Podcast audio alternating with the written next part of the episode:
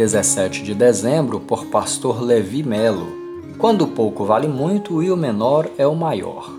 E o que a si mesmo se exaltar será humilhado, e o que a si mesmo se humilhar será exaltado. Mateus 23, verso 12. É impressionante como na nossa sociedade as pessoas parecem nunca estar satisfeitas.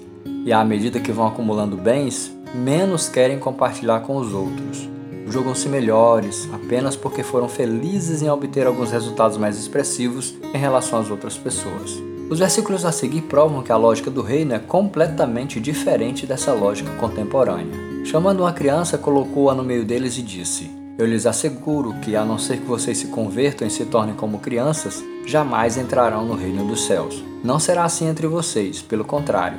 Quem quiser tornar-se importante entre vocês deverá ser o servo e quem quiser ser o primeiro deverá ser escravo, como o filho do homem que não veio para ser servido, mas para servir e dar a sua vida em resgate por muitos. Mateus 18, de 1 a 3 e do capítulo 20, de 26 a 28.